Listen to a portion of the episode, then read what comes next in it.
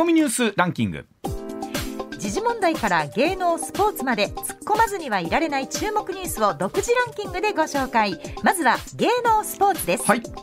北京パラリンピックのクロスカントリースキー男子20キロクラシカルの立って滑るクラスで川除大輝選手が日本男子最年少の金メダルを獲得しました。もう本当にあの残念なニュースが多い中でね、はい。こういう明るいニュースをお伝えできるという中でも本当に幸せでございます、おめでとうございます。ね嬉しいですねえ続きましてアメリカのメジャーリーグでは日本時間昨日選手会とメジャーリーグ機構が交渉し、ん。2023年のシーズンから内野のシフト規制投球時間制限、うん。ベース大型化の3つの新ルールに関して導入を認めることで合意しました、はい。またメジャーリーグ機構が提案しているロボット審判導入に関しては、うん。選手会は導入を認めなかったということです。あの特に大谷選手はじめそうなんですけれども、例えば極端な大谷シフトとかって言って三遊間を開けて、ね。ショートの守備位置をセカンドベースのを見て右側に移して、片側に3人寄せてっていうシフトがあるんですけども、はいこれをできないようにする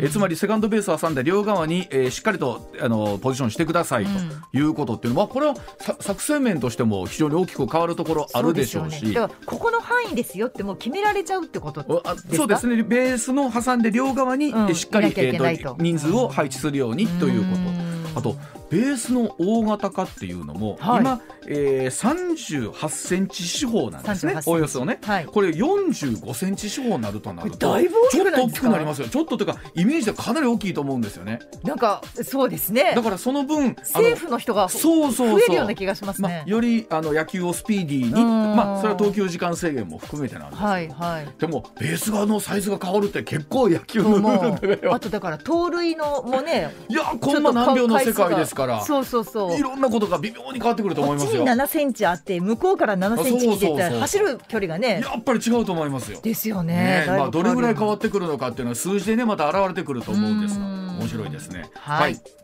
えー続きまして、うん。日本プロ野球の選手会ですが、昨日プロ野球の日本ハムに対し昨年11月に3選手をノン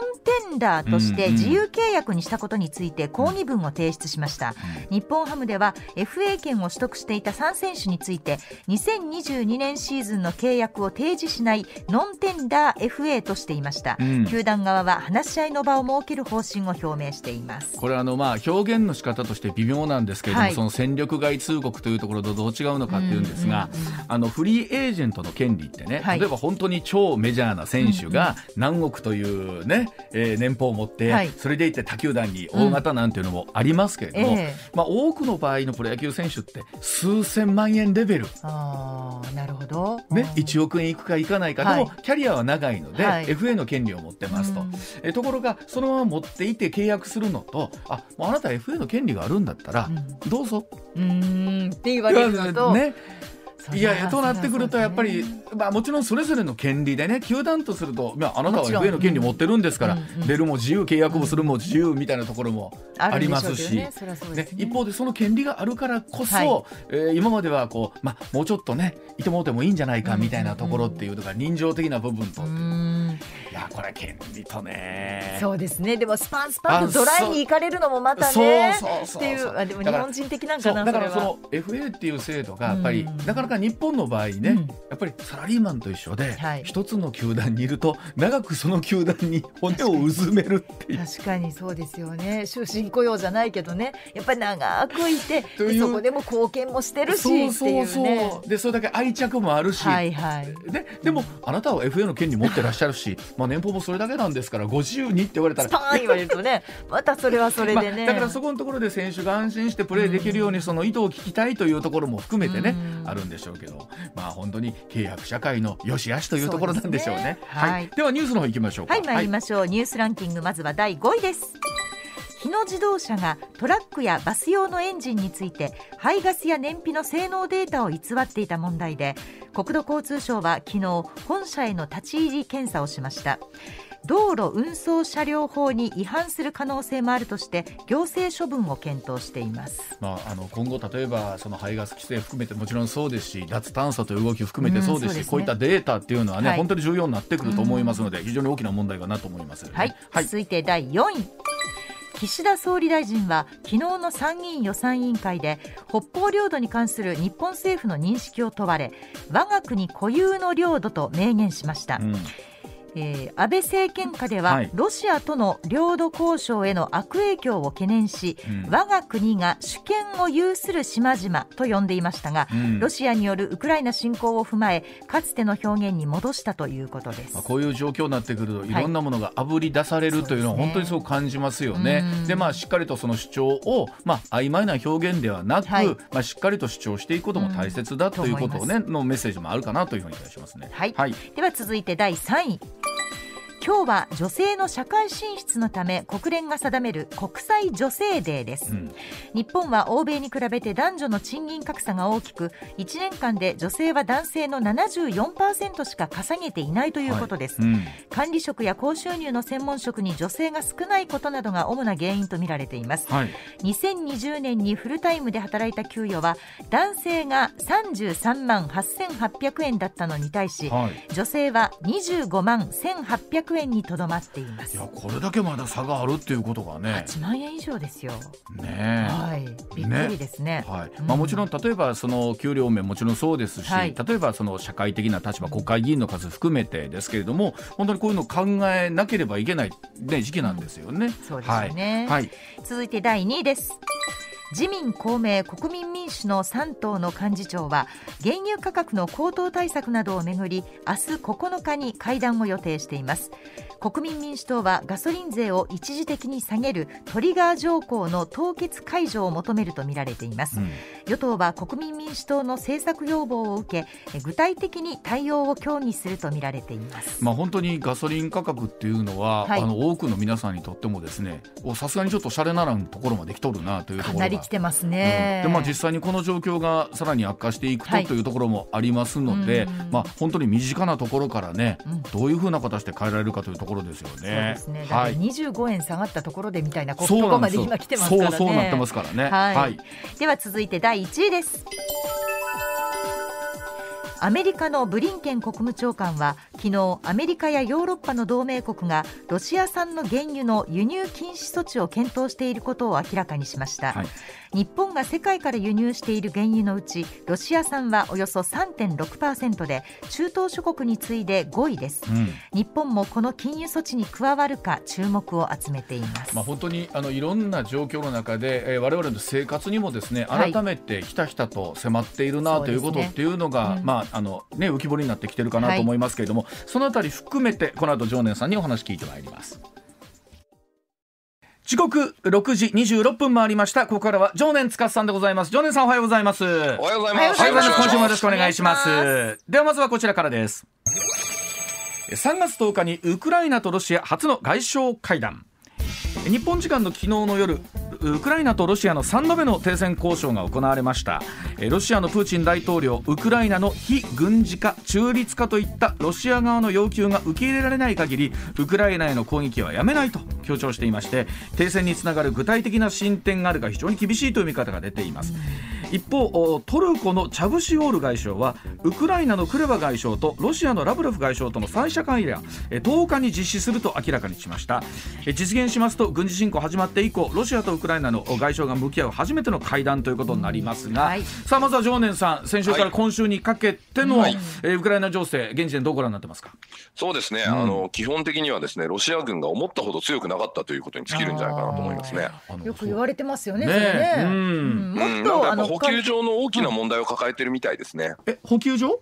うん、補給に関するですね、はい、ロジスティックに関するかなり大きな問題を抱えていて、うん、まあ、見込み通りにはなんか補給ができてないみたいですね。あのまあ、軍事論みたいな話になってくるんでしょうけれども、はい。はい、あくまでその戦というか戦争になってくると補給路っていうところっていうのは、本当に切っても切れないでここをどういうふうに確保するかっていうのは大きいわけですよね。うん、そうですね、まあ、あのロシア軍って基本的にあの鉄道で輸送してるんですよ、あの大きなものはね。ところがウクライナとロシアの鉄道って全部破壊されて今つながってないですから。、だからあのロシアとかベラルーシの前線基地から、あとはね、あのまあ、あのトラック輸送しなきゃいけないんですよね。うん、でそのトラック輸送隊をまあ集中的に叩いてるのが今、ウクライナの領土防衛隊という、まあ、そんな感じですね、ざっくり言うと。あの今朝も新聞含めて出てましたが、はい、えー、ウクライナ周辺に展開していた兵力95%、もうウクライナ領内に投入したというふうな話も出ていますが、このあたりはどうご覧になってます、はい、ということは、これ、当面大きな補充はないということですよね。うんうん。うん、で今、ロシアはあの極東とかですね、あと場合によってはカザフスタンなんかにも秘密裏に声をかけて、うん、いろんな兵器とか兵隊を集めてるみたいなんですけど、うんうん、まあ、どうもこの予備戦力もかなりポンコツで使えないんじゃないかみたいな見方もあるんですよね。はい。まあ、なんかそのあたり整備不良の車がかなり問題になってるので、うん、今、前線でもね、うん、はい、だからそのあたりの実際の戦力みたいなのも浮き彫りになってきてるのかなと思いますが、さあ、はい、一方で、本当に皆さんが言う、この解決の道筋ですよね。はい、うん、あのまあ、うん、3度目の交渉も、はい、まあ、もちろん決裂と、もちろんというか決裂してるわけなんですけれども、はい、このあたりも含めてどうですかね、落としどころ。うん、まず、ロシアの言ってることにね、うん、あの一定のその、まあ、あのまあ、なんていうんですか、根拠というか、正当 正当性があるかどうか どうかってことをまず考えてほしいんですけど、他国に対してですね、武装をやめろとか、中立化しろとか、要は主権国家ですよ。そうですよね。主権ね、主権国家に何かを命令するっていうこと自体が間違ってるわけじゃないですか。ですよね、でこの主張をやっぱりロシアがやめない限りは、ウクライナだってそれはもう抵抗するしかないですよね。そうですね。ね。だって死んでくださいって言ってるのに等しいですよ、今、ロシアが言ってることは。あの非武装化したり中立化したりしたら次何が起こるかというと、武装してないんでやりたい放題なんですよ。うんうんうん。でボッコボコにされます。あの日本がね、うん、あのまあ戦争負ける直前にロあのソ連が参戦してきて、うん、で満州で日本人がどんなひどい目になったかってね、あんまりやらないでしょ、感染教育で。ねあの原爆落とされたとかそんな話ばっかりで、満州で日本がねあの武装解除された後、えロロシア軍というかまあソ連軍入ってきて、もう女性はもうみんなレイプされちゃうし、男はもう連れてかれて奴隷労働だし、ボッコボコになるわけですよ。でそのロシアにとって非武装化中立化っていうのはこれを意味してますから、ね、だからロシアの言ってることなんか聞いたら大変なことになるわけですよ。まあ実際にあの非武装化、ね、ね、非軍事化中立化っていうのは状況としてもまあ難、ね、なかなかできにくいところあると思うんですけど、はい、一方でですよ、今度はロシアの側が折れるっていうことってこれ可能性としてはもうないわけですもんね今この状況で見ると、ね、そうです。あのこれに関してはですね、うん、あの国際政治学者の細谷雄一先生が昨日ね、うん、あのツイッターにあの、まあ、書いてたというか、まあ、ノートにね、うん、書いてたんですけれども、あの基本的に、ね、話し合いが成立する場合っていうのはどういう時かというと、お互いの軍事力が均衡している時に話し合いが成立するんですよ。はい、でロシアはまだウクライナに勝てると思ってるでしょ？はい、うんね、うん、であのプーチンにはおそらく今のこの悲惨な状況とか届いてない可能性もあるんですよね。なるほどこの状況でもまだ届いてないですか？うん、だってまあある程度把握してるのかどうかわかんないですけどプーチンの見込み通りには全くなってないじゃないですか。そうですよね。ねであの都合の悪いことを報告すると粛清されちゃうみたいなね。まあそういうちょっとあの独裁国家の怖さがあるので。あのプーチンはまだ勝てると思ってる限りはこれ無理ですよね、うん、あのただこの状況が続くとね長引きがまあ長引くほど、まあ、もちろんウクライナの犠牲者もたくさん出てくるわけで、もちろん抵抗もしたい、はい、なんとかねあのそれをよ止めたいっていうのはあるんですけどその払う外傷も大きいですよね。うん、そうですね、まあ、だから自由を守るってこれぐらい大変なんですよね。で逆に言うとね、うん、もしウクライナが NATO に加盟してたりとか、ウクライナとアメリカの間に安保条約があってアメリカ軍がウクライナに駐留していたとしましょう。こういうこと起こりますかと。そうそういうことですよね。バランスが取れるわけですよね。よね起こんないですよね、うん、日本は日米安保条約があってアメリカ軍が日本に駐留しています。アメリカ軍出てけとか言ってる人いますけど、アメリカ軍がいることによって、ロシアみたいな国が日本を攻められるかというとこれ攻められないですよね。先に入ってる方が勝ちなんですよ。でこれは憲法9条のおかげというよりは日米安保のおかげでしょ。でね私はね憲法の9条のおかげじゃないとは言いません。それはなんでかというと、日米安保と憲法9条ってのは実は対になってるんですよ。はい、これ両方ともね、あの日米安保の枠組みの中に、まあ、憲法9条があり、憲法9条の枠組みに日米安保があると考えてもいいぐらいの話でね、うんうん、まあ、ちょっと憲法9条の解釈のこと話すとちょっと長くなんでやめますけど、うんうんうん、あの比較三原則も憲法9条も、この集団的自衛権、うん、アメリカとのね、間の日米安保条約、それからその国際秩序というね、もっと大きな枠組み、こういう中に位置づけられて存在しているので、その条文一つだけで外国が来ないんじゃないんだよってことを、ここね、ちょっと皆さん勘違いしてほしくないんですよ。うんうんまあ、改めて今回、なんて言うんでしょうね、この世界の情勢を見る中で、あのそういった同盟みたいなものがね抑止力になってくるというのはあの一つ明らかになったかなというところはありますよね。うそうですね、これは高橋洋一先生が紹介した論文にあるんですけれども、あの同盟を組むと戦争の確率が4割下がるあの昨日おっしゃっていただきました。そうですよね、はい、多分あのご紹介されてると思いますけど、同盟ってすごく大事なんですよね。まあ、一方でなんて言うんでしょうね。例えばあの原発の原子力発電所の施設にね、はい、え攻撃があるとかっていうところとかを考えると、なかなか大変なこと多いですよね。なんかねロシアはねあの原発をね占拠して、であそこに研究所があるらしいんですよ。でそこに入り込んででウクライナは核を作っていたっていうでっち上げをやろうと思ったらしいんですよね。うんうんうん、そしたら「お前それやろうと思ってんだろ」って世界中に言われてもうちょっと出せなくなっちゃったんですよ。うん。IAEA にもそんなもんやってないって言われて。で今度何やろうとしてるかというと、なんかどっかの大学のなんか生物関係のとこ占拠して、生物兵器作ってたって言おうとしようとしてるみたいですよ。もうそのうちね宇宙人にこいつら操られてるとかめちゃくちゃなこと言うかもしれないですね。あのまあえなんでしょうね。今回のねあの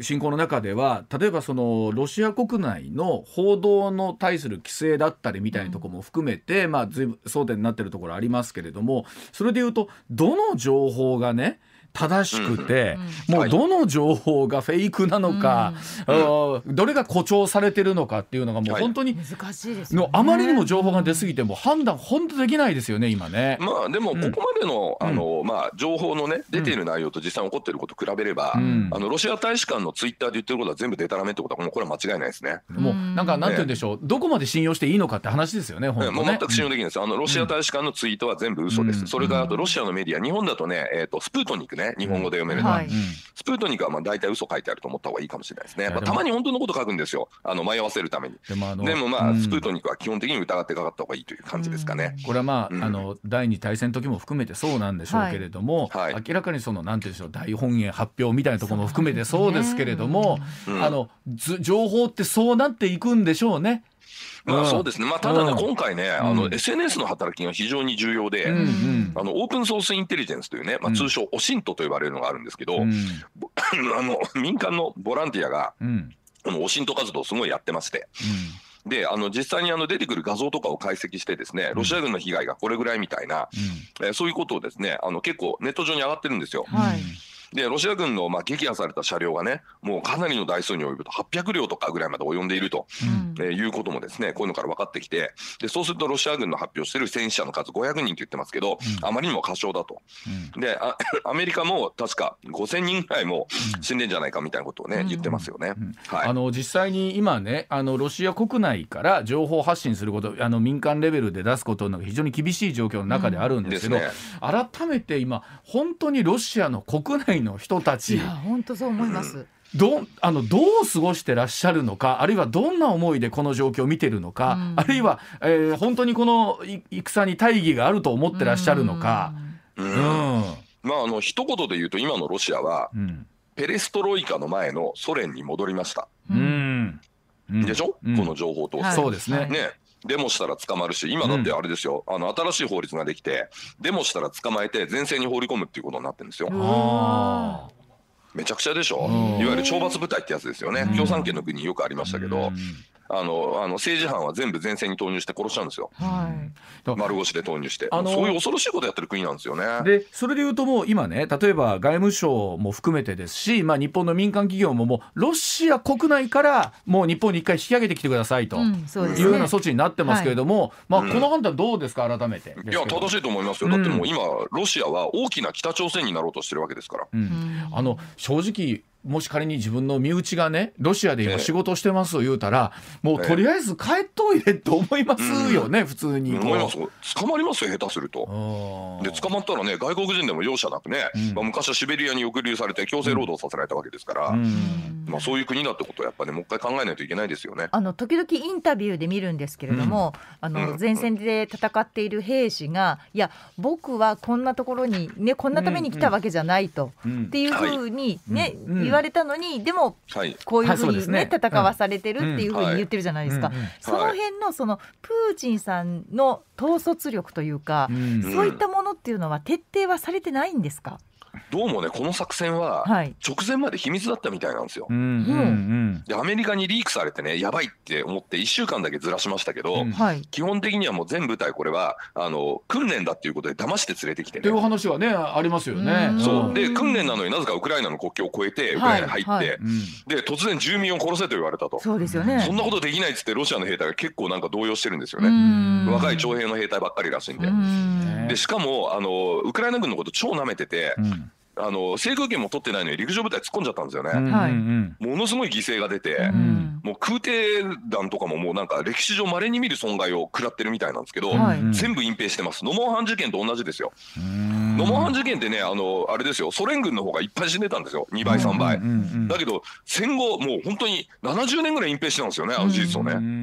だまあ同じこと今回やろうとしてるんですけど SNS のせいで隠蔽できなくなって、ちょっとロシアも困ってるというのが今現状ですね。まあ、はいあのそのお互いにというか、まあ、手詰まりの状況の中でということなんですが、うん、ちょっと経済の側面から見ていきたいんですがこちらでございます。さあ6時38分になりましたさあウクライナ危機で世界経済はどうなっていくのかというところでございます。さあロシアのウクライナ侵攻欧米各国の厳しい経済制裁に加えて、えーまあ、新型コロナウイルス禍の中から回復基調にあったこの世界経済なんですけれども一転して、まあ、株価含めて景気後退の可能性が出てきているということなんですよね、えー、貿易の縮小原油価格の高騰といった制裁の、まあ、副作用ということもなってくるんでしょうか。その他にも原因があるのか。さあ改めて常念さん、はい、このウクライナ危機を含めての世界経済なんですけれども、今後の見通しですよね、はい、まずは。はい、うん、あの基本的にはね、いずれ均衡すると思います、どっかで。うん、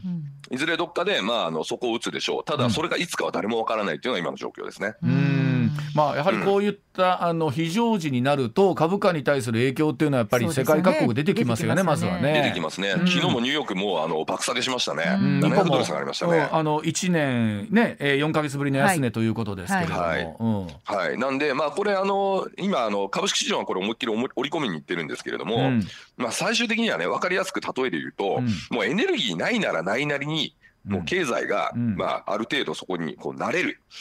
調整してね、でもその過程で結局エネルギーの消費量減ると経済縮小するじゃないですか、経済縮小したらそれは株価下がるよねってことでみんな株ってんですよね、まあ、でもだからといってじゃあ現金持っててじゃあプラスなのっていうと、インフレなわけでしょこれから。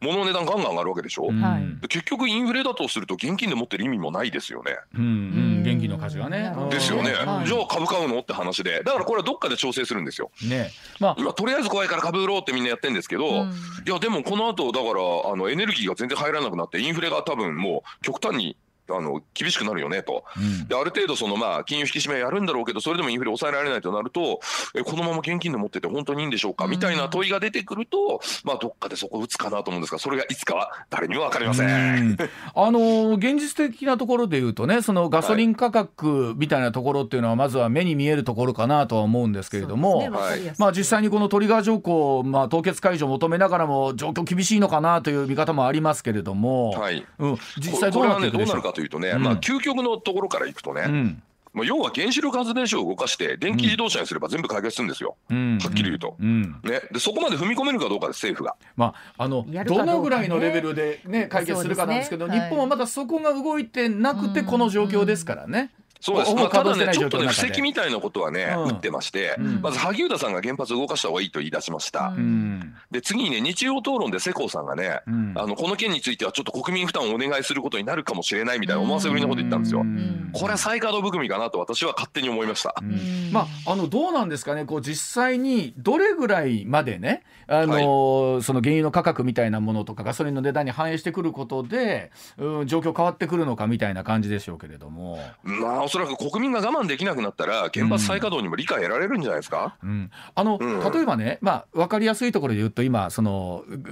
エネルギーを含めたところの値段になりますけど、あと他、はい、生活レベルに関わってくることっていうのは、さらに出てくる感じですかね、うん、日本国内そうですね。あの、例えば地方経済見てみるとね、うん。うん、あのガソリンが高いと、車に乗りたくないですよね、あんまり。はい、そうですね、買い物の回数減りますよね。はい、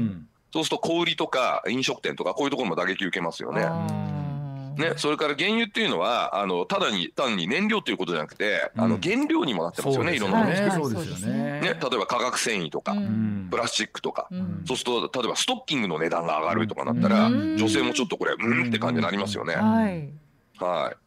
意外と微妙なところに響いてくるんですね。そうなんですよ。まあ全部に関わってるんで原油って。そう、ね、なんです。この番組がそれこそ半年前に始まった10月頃からこんな話は出てて、はい、その頃から原油価格の高騰がなんて言い続けてたんですけれども、えー、さらにこういうまあ有事になってより現実的になってきたわけですよね、えー、原料が入ってこないっていうね、ね。はい、あの価格がさらに上がるっていうことになったんで、はい、どうなんでしょう？これ価格に反映されてくるのっていうのは日本の国内でいうとどうなんでしょうね、はい、今日の明日ってことはなかなかないんでしょうけども。まあでも、あの数か月でこれは反映するでしょうね。うん、ねで問題はね、あの一時的にボンって上がるのはまあ仕方ないとして、うん、そのままずっと高止まりするのか、うん、ね、少しちょっと落ち着くのかっていうところが結構大きなポイントなんですよ。で、今はどっちかというと上がる勢いのがちょっと強くて、はい。150ドル固定になるリスクもありますよね、うん、しばらく。そうなるとあれですよ。あのコロナショックの直後の値段の3倍か4倍ですから、うん、これは結構効いてくると思いますよ。あのどうですか？例えば中長期的になんでしょうけど、はい、日本政府なりができる手立てみたいなことっていうのはどうですかね、はいはい、まあ、これは繰り返しになりますけどやっぱり原発の再稼働をしてエネルギーの輸入が少し減っても大丈夫だよっていうのはまず一つね、この手当ね。うんうんうん。ね、それからあとまあカーボンニュートラル言ってますけどこれ本気でやらないといけないかもしれないですね。そろそろ、うん、あのやっぱりあのガソリンとか天然ガスに依存しない世の中作っていくしかないかなと、うん、まあ、再エネはまあやってもいいと思うんですけど、でもやっぱりエネルギー全然足らないですから再エネじゃ。やっぱりあの原子量ね。あの今あるまず原発を再稼働。これが一つ目。でもう一個はですねやっぱりね新型の原子炉ですよ。あの安全性がより高いものが今も出てますから、小型のね新型原子炉とかを入れて、もうあの大々的な脱炭素、これやっていくしかないかもしれないですね。まあ再生可能エネルギー再エネっていうのはなかなか読めないところがありますからね。読めないんですよ。不安定ですしね。まあ言うてもでこれで日本が積極的に原子力発電所に舵を切ることによって。アジアのエネルギーの安定供給ってところまでやっぱね話を持っていかないとね、意味がないと思うんです。まああのちょうど日本では3.11というところをね、はい、迎える直前でもありまして、はい。ね、まあその原子力発電所に対する考え方っていうのは、はい、もちろんこれはいろんな考え方ありますから、うん、国内の議論をどうねまとめていくのかってか、それは気持ちの部分というのもね当然あのお近くにお住まいの方にとってもこれ避けて通れないところあると思いますし、うん、まあしっかりとですね、事故の原因はまあ今反省してね、それが起こらないように対策を取ってるわけですから、そういう説明をしっかりして、でなおかつですね、まあ今回そのまあ自由と民主主義開かれた自由な社会っていうのは危機に陥ってるわけですよね。でここで原発再稼働しなければロシアの思うツボですよ。それはあの長期的に日本のね安全とかえー、それからまあ自由ですよね、うん、この社会を危険にさらすことだというね、そういう長期的な視点を持たなきゃいけないです。確かにね、目の前でその事故が起こって、悲しい、ね、うん、あの苦しいってあったかもしれないですけど、はい、でもこれあの、その悲しい苦しいって言ったら、将来もっと悲しい苦しいこと起こっちゃうかもしれないですから、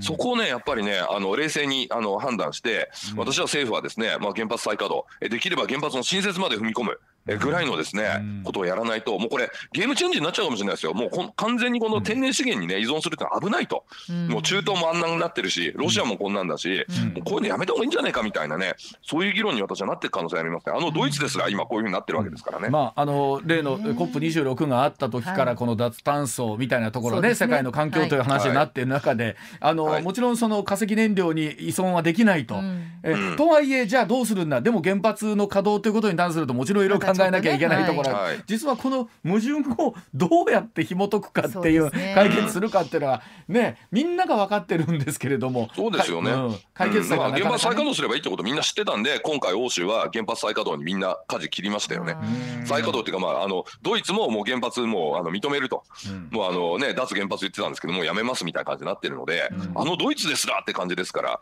日本もやっぱり考える、今、岐路に立ってると私は思いますけどね。一番ナーバスになるところですよね、日本人そうですね。そこですね。はい、わかりました。ではあお知らせの後さらにお話聞いてまいります。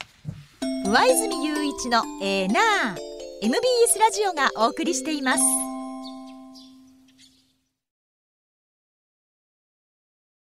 さあ時刻6時54分回りました続いてはこちらでございます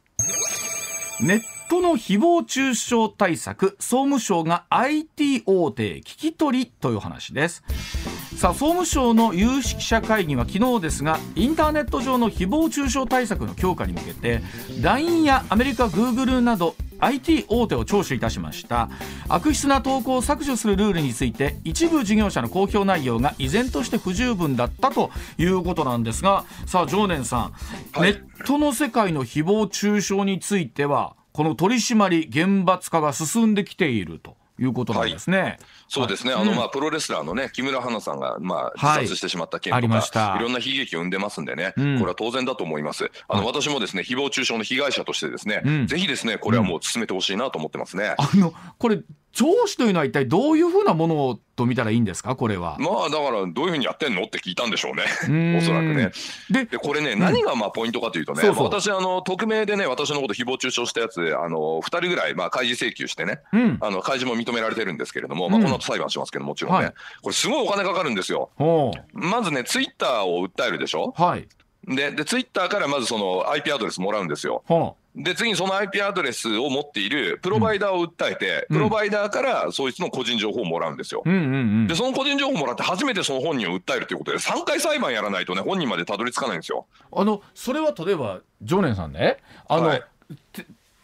誰でもできることなんですか？それとも相当ハードル高そうな感じですまああの弁護士に頼んでお金さえ払えば誰でもできますけどハードル高いっすよ。そうでしょうね。うん大変ですよ。俺何回もこれやってますけど結構大変です。あのこれだから一発で本人が誰かって分かるようにしてもらえれば、うん、ものすごい抑止力になるので、うん、訴えられるかもしれないと思ったらねそんな誹謗中傷書かないじゃないですか、うんまあ、どうせこれ匿名で言ってるし大丈夫だろうって思うからやってくるんですよ、まあ、今回はロシアと同じですよ、うん、反撃できないと思ったら火災がかかってやってくると、これ現実としてね例えばじゃあ仮にそういう裁判になったとしてももちろんそれ事例さまざまだとは思うんですけども、はい、例えばその訴えて、まあ、勝つ可能性っていうんですか？ってのはどうな、はい、どれぐらいのものと見てます？いやこれね、うん、訴えて勝つ可能性も何も仮に勝ったとしても、うん、裁判をするための費用の方が圧倒的に大きいんです。そうでしょうね。そうなんです。だからもう本当にその誹謗中傷ひどいのやったやつに対して懲罰的にね、うん、コストを払って裁判を実施するってだけの話で、それ全部民間のコストで今やってるわけですよ。うんおかしくないですかと、その権利を守るのに自力救済みたいなことしないと、しかもお金払わないとできないなんて、おかしいですよね、これ、法治国家としてね。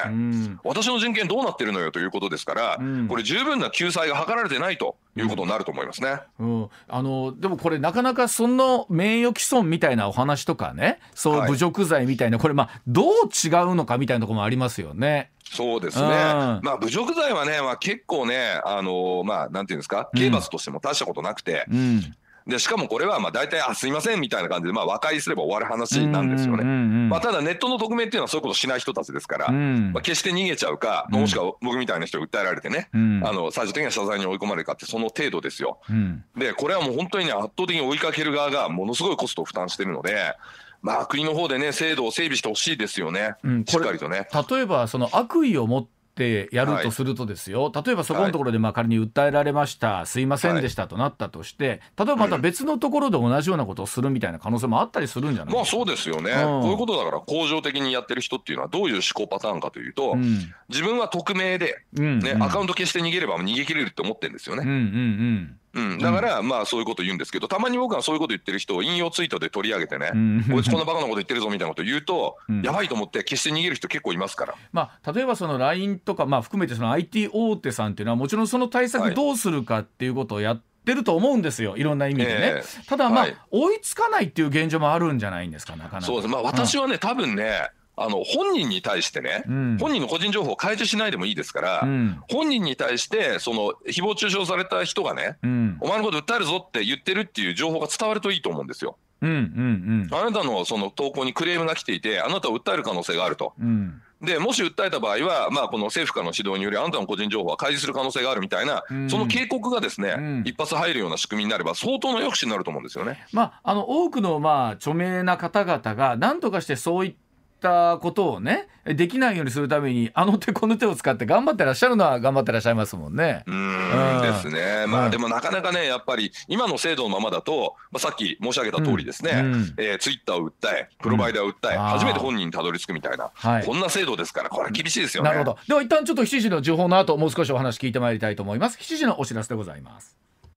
まあ、ジョネさんね、はい、あのそのネット上の誹謗中傷の話であった時に今おっしゃったようなその匿名性というところがあると思うんですけれども、ね、この匿名性のいい部分とまあ、それでいうと、今の、まあ、あ悪くすると、この逃げやすいところとっていう、どちらもあると思うんですけれども。そうですね。まだ匿名でね、別にあの、そんな誹謗中傷とかね、してなければいいわけですよ。確かにね。で、逆に言うとね、その誹謗中傷もしてないのに、誹謗中傷したと言って裁判手続きを使ってね、相手の言論を押し込めるようなことも、これはやってはいけないわけです。ね。まあ、私のことを津田大介さんという方が訴えてるんですけれども、津田さんの訴状を見る限りね、それあなたはその言論人なんだから、うん、公開の場でそれ討論したらいいじゃないみたいな話なんですよはっきり言って、うん、でもそれをわざわざ津田さんは僕のことブロックして訴えてきてると。まあ、ブロックしてるんですよ、議論しないでブロックして、もう何年ぐらい、うん、5年ぐらい俺のことブロックして、いきなり訴えてきたんですよ。まあ、これってどうなのって思いますよね。まあ、それに関しては、まあ、あの僕らからすると、裁判でやってくださいとしか、まあ、あの正直なところ。これってどうなのって、まあ、ネットでも言ってるし、お互い言論人なんだから、そんな、なんか8つぐらい論点あるんですけど、もう公開の場で討論したらいいじゃないかみたいな話なんですけど、こういうやっぱりそのね、あの名誉毀損とかを使って、言論を封じ込めるような動き、これはね、やっぱもう問題だと思いますし。あのよく言われるようにね、はい、やっぱりその、はい、いろんな法律とかが、この状況を想定してないっていうのもあるでしょ？いやそうでしょうね。あのまあそうですね。うん、これだけまあこの SNS なんてなかったですからこの民法作った時にはね。そうなんですよね。だから性善説に基づいて作られたんですかね。うんうんまああとはそのまあせいぜいあれですよね雑誌とか新聞で、そういう名誉毀損が行われた時みたいな判断なんですよ。そうでしょうね。うん、で、あの今は本当その情報の量も多いですから知らないところで言われてるみたいなケースも出てくるでしょうしね。まあそうですよね。だからまあこの件に関してはですねやっぱりあの今は圧倒的にですね誹謗中傷する側が有利な法律の立て付けになってるので。それでいうと例えば侮辱罪の厳罰化を盛り込んだね。刑法の改正案というのは、これ、出されるんですか、いや、でも厳罰化したところで、侮辱罪で訴えるためのハードルが高すぎるので、結局一緒だと思いますよ。あのそれこそ、ジョナさんおっしゃるように、訴える方って相当な思いがないと、手続きのことを考えてもね、うん、簡単にはできないですよね、訴えるったら、まあいいかになっちゃうのかな。そうなんです。で、言い方あんまり良くないかもしれないですけど、この誹謗中傷でね、僕が自殺したとか言ったら警察は調べてくれると思うんですよ。なるほど。でもそうでない限り、ほら、あなた大丈夫だったじゃないですかって調べてくれないんですよ。あの、半ば泣き寝入りしてらっしゃる方もいらっしゃるでしょうしね。多くの方がね。まあ、しゃあないか。沖縄ストーカー事件っていうのが昔あって、私が死なないと捜査してくれないんですかと、被害者の方がね、警察に行ったっていうのありましたよね。まあ、あれと同じようなことがやっぱり今のね、このね、誹謗中傷のこのネットの話もね、まあ、あって、まあ、基本的にはだから、あの、刑事で、あの、警察に守ってもらうってことはほとんど難しいんですよね。だからもう民事訴訟で訴えるしかないので、だとするなら、その誹謗中傷してる人の個人情報の開示手続き、これを簡素化する。低コスト化するってことが僕は一番、あの聞くと思いますね。今例えばいろんな SNS 上でね、はい、AI で言葉だけを取ってリサーチして、はい。ね。うん、例えば非常に暴力的なメッセージがありますとか、例えばコロナのことに関しては、はい、えー、ね、うん、あの自分自身でしっかり判断してくださいとか、メッセージがね、ね出てくるようにはなってますよね。はい、うん、そうですね、いやだからちょっとねそういうまああのこちら側にもねだからある程度その対等な武器が欲しいんですけれども、もう今もうやられ放題なんですよそういう意味では。うん。うん、そこをやっぱ直してほしいなと、まあ、まさに今回のね、ウクライナにね、えー、ロシア軍が来たのと全く同じで、うん、あのウクライナに抵抗力ないと思ったからロシア傘にかかってきてるわけですよね。つまりは、同じことです今。あのこちら側にも要はやり返す手段がないと思ってるからその、まあ、ネットの匿名さんというのはですね傘にかかって誹謗中傷すると。非常に卑怯ですけどね。常念さんにしてみれば、はい、俺は顔も名前も晒してあの言ってるんだからじゃあ、あなたも顔と名前を晒して堂々と。言うんだったらねあの言うんだったら言ってくださいと、うん。で別に普通にね議論するんだったら匿名でも全然問題ないわけですよ、それをバカだなアホだな誹謗中傷してくるからだったらお前自分の顔出して言えよっていう話ですよね。うん。あ、あの今弁論部のまたこう論理が垣間見えたなと思いながらなんですけれども、まあまああのこの議論もずっとされ続けてますけどね、ね。なかなかその、ここといった解決策がないないですよね。実現しないんでしょうね、でもこれだけ問題になってるのに。うん。うん、まあ一応その個人情報っていうのは、うん、まあ人権に結構関わる問題ですから。まあね。うん、でもその自らの人権をね危険にさらすようなことをしている人間も悪いわけですから、まあ実際実際もこれだけ問題になってるんでね。命をた人、まあ著名な方だけではなくもちろんね、はい、あのもっともっと普通のレベルでもある話ですもんね。うん、ありますあのストーキングみたいなことされてね投稿内容から個人情報特定されさらされてるような人も結構いっぱいいるので。ね、はいわかりました。はい、えー、ということでジョーネさんまたあ来週引き続きよろしくお願いします。はい、どうもありがとうございました。ありがとうございました。